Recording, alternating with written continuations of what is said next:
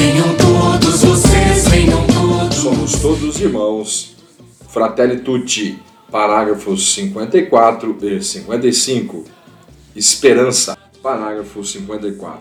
Apesar dessas sombras densas que não se devem ignorar nas próximas páginas, devo dar voz a diversos caminhos de esperança.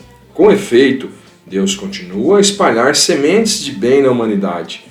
A recente pandemia permitiu-nos recuperar e valorizar tantos companheiros e companheiras de viagem que, no medo, reagiram dando a própria vida. Fomos capazes de reconhecer como as nossas vidas são tecidas e sustentadas por pessoas comuns que, sem dúvida, escreveram os acontecimentos decisivos da nossa história compartilhada.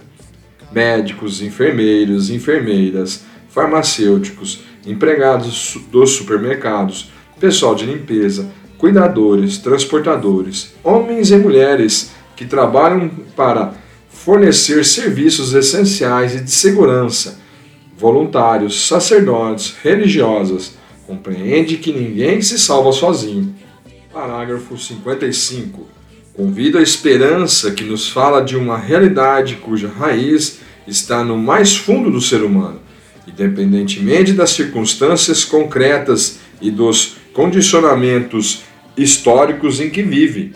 Fala-nos de uma sede, de uma aspiração, de um anseio de plenitude, de vida bem-sucedida, de querer agarrar o que é grande, o que enche o coração e eleva o espírito para coisas grandes, como a verdade, a bondade e a beleza, a justiça e o amor. A esperança é ousada, se olhar para além das comodidades pessoais, das pequenas seguranças e compensações que reduzem o horizonte para se abrir aos grandes ideais que tornam a vida mais bela e digna. Caminhemos na esperança.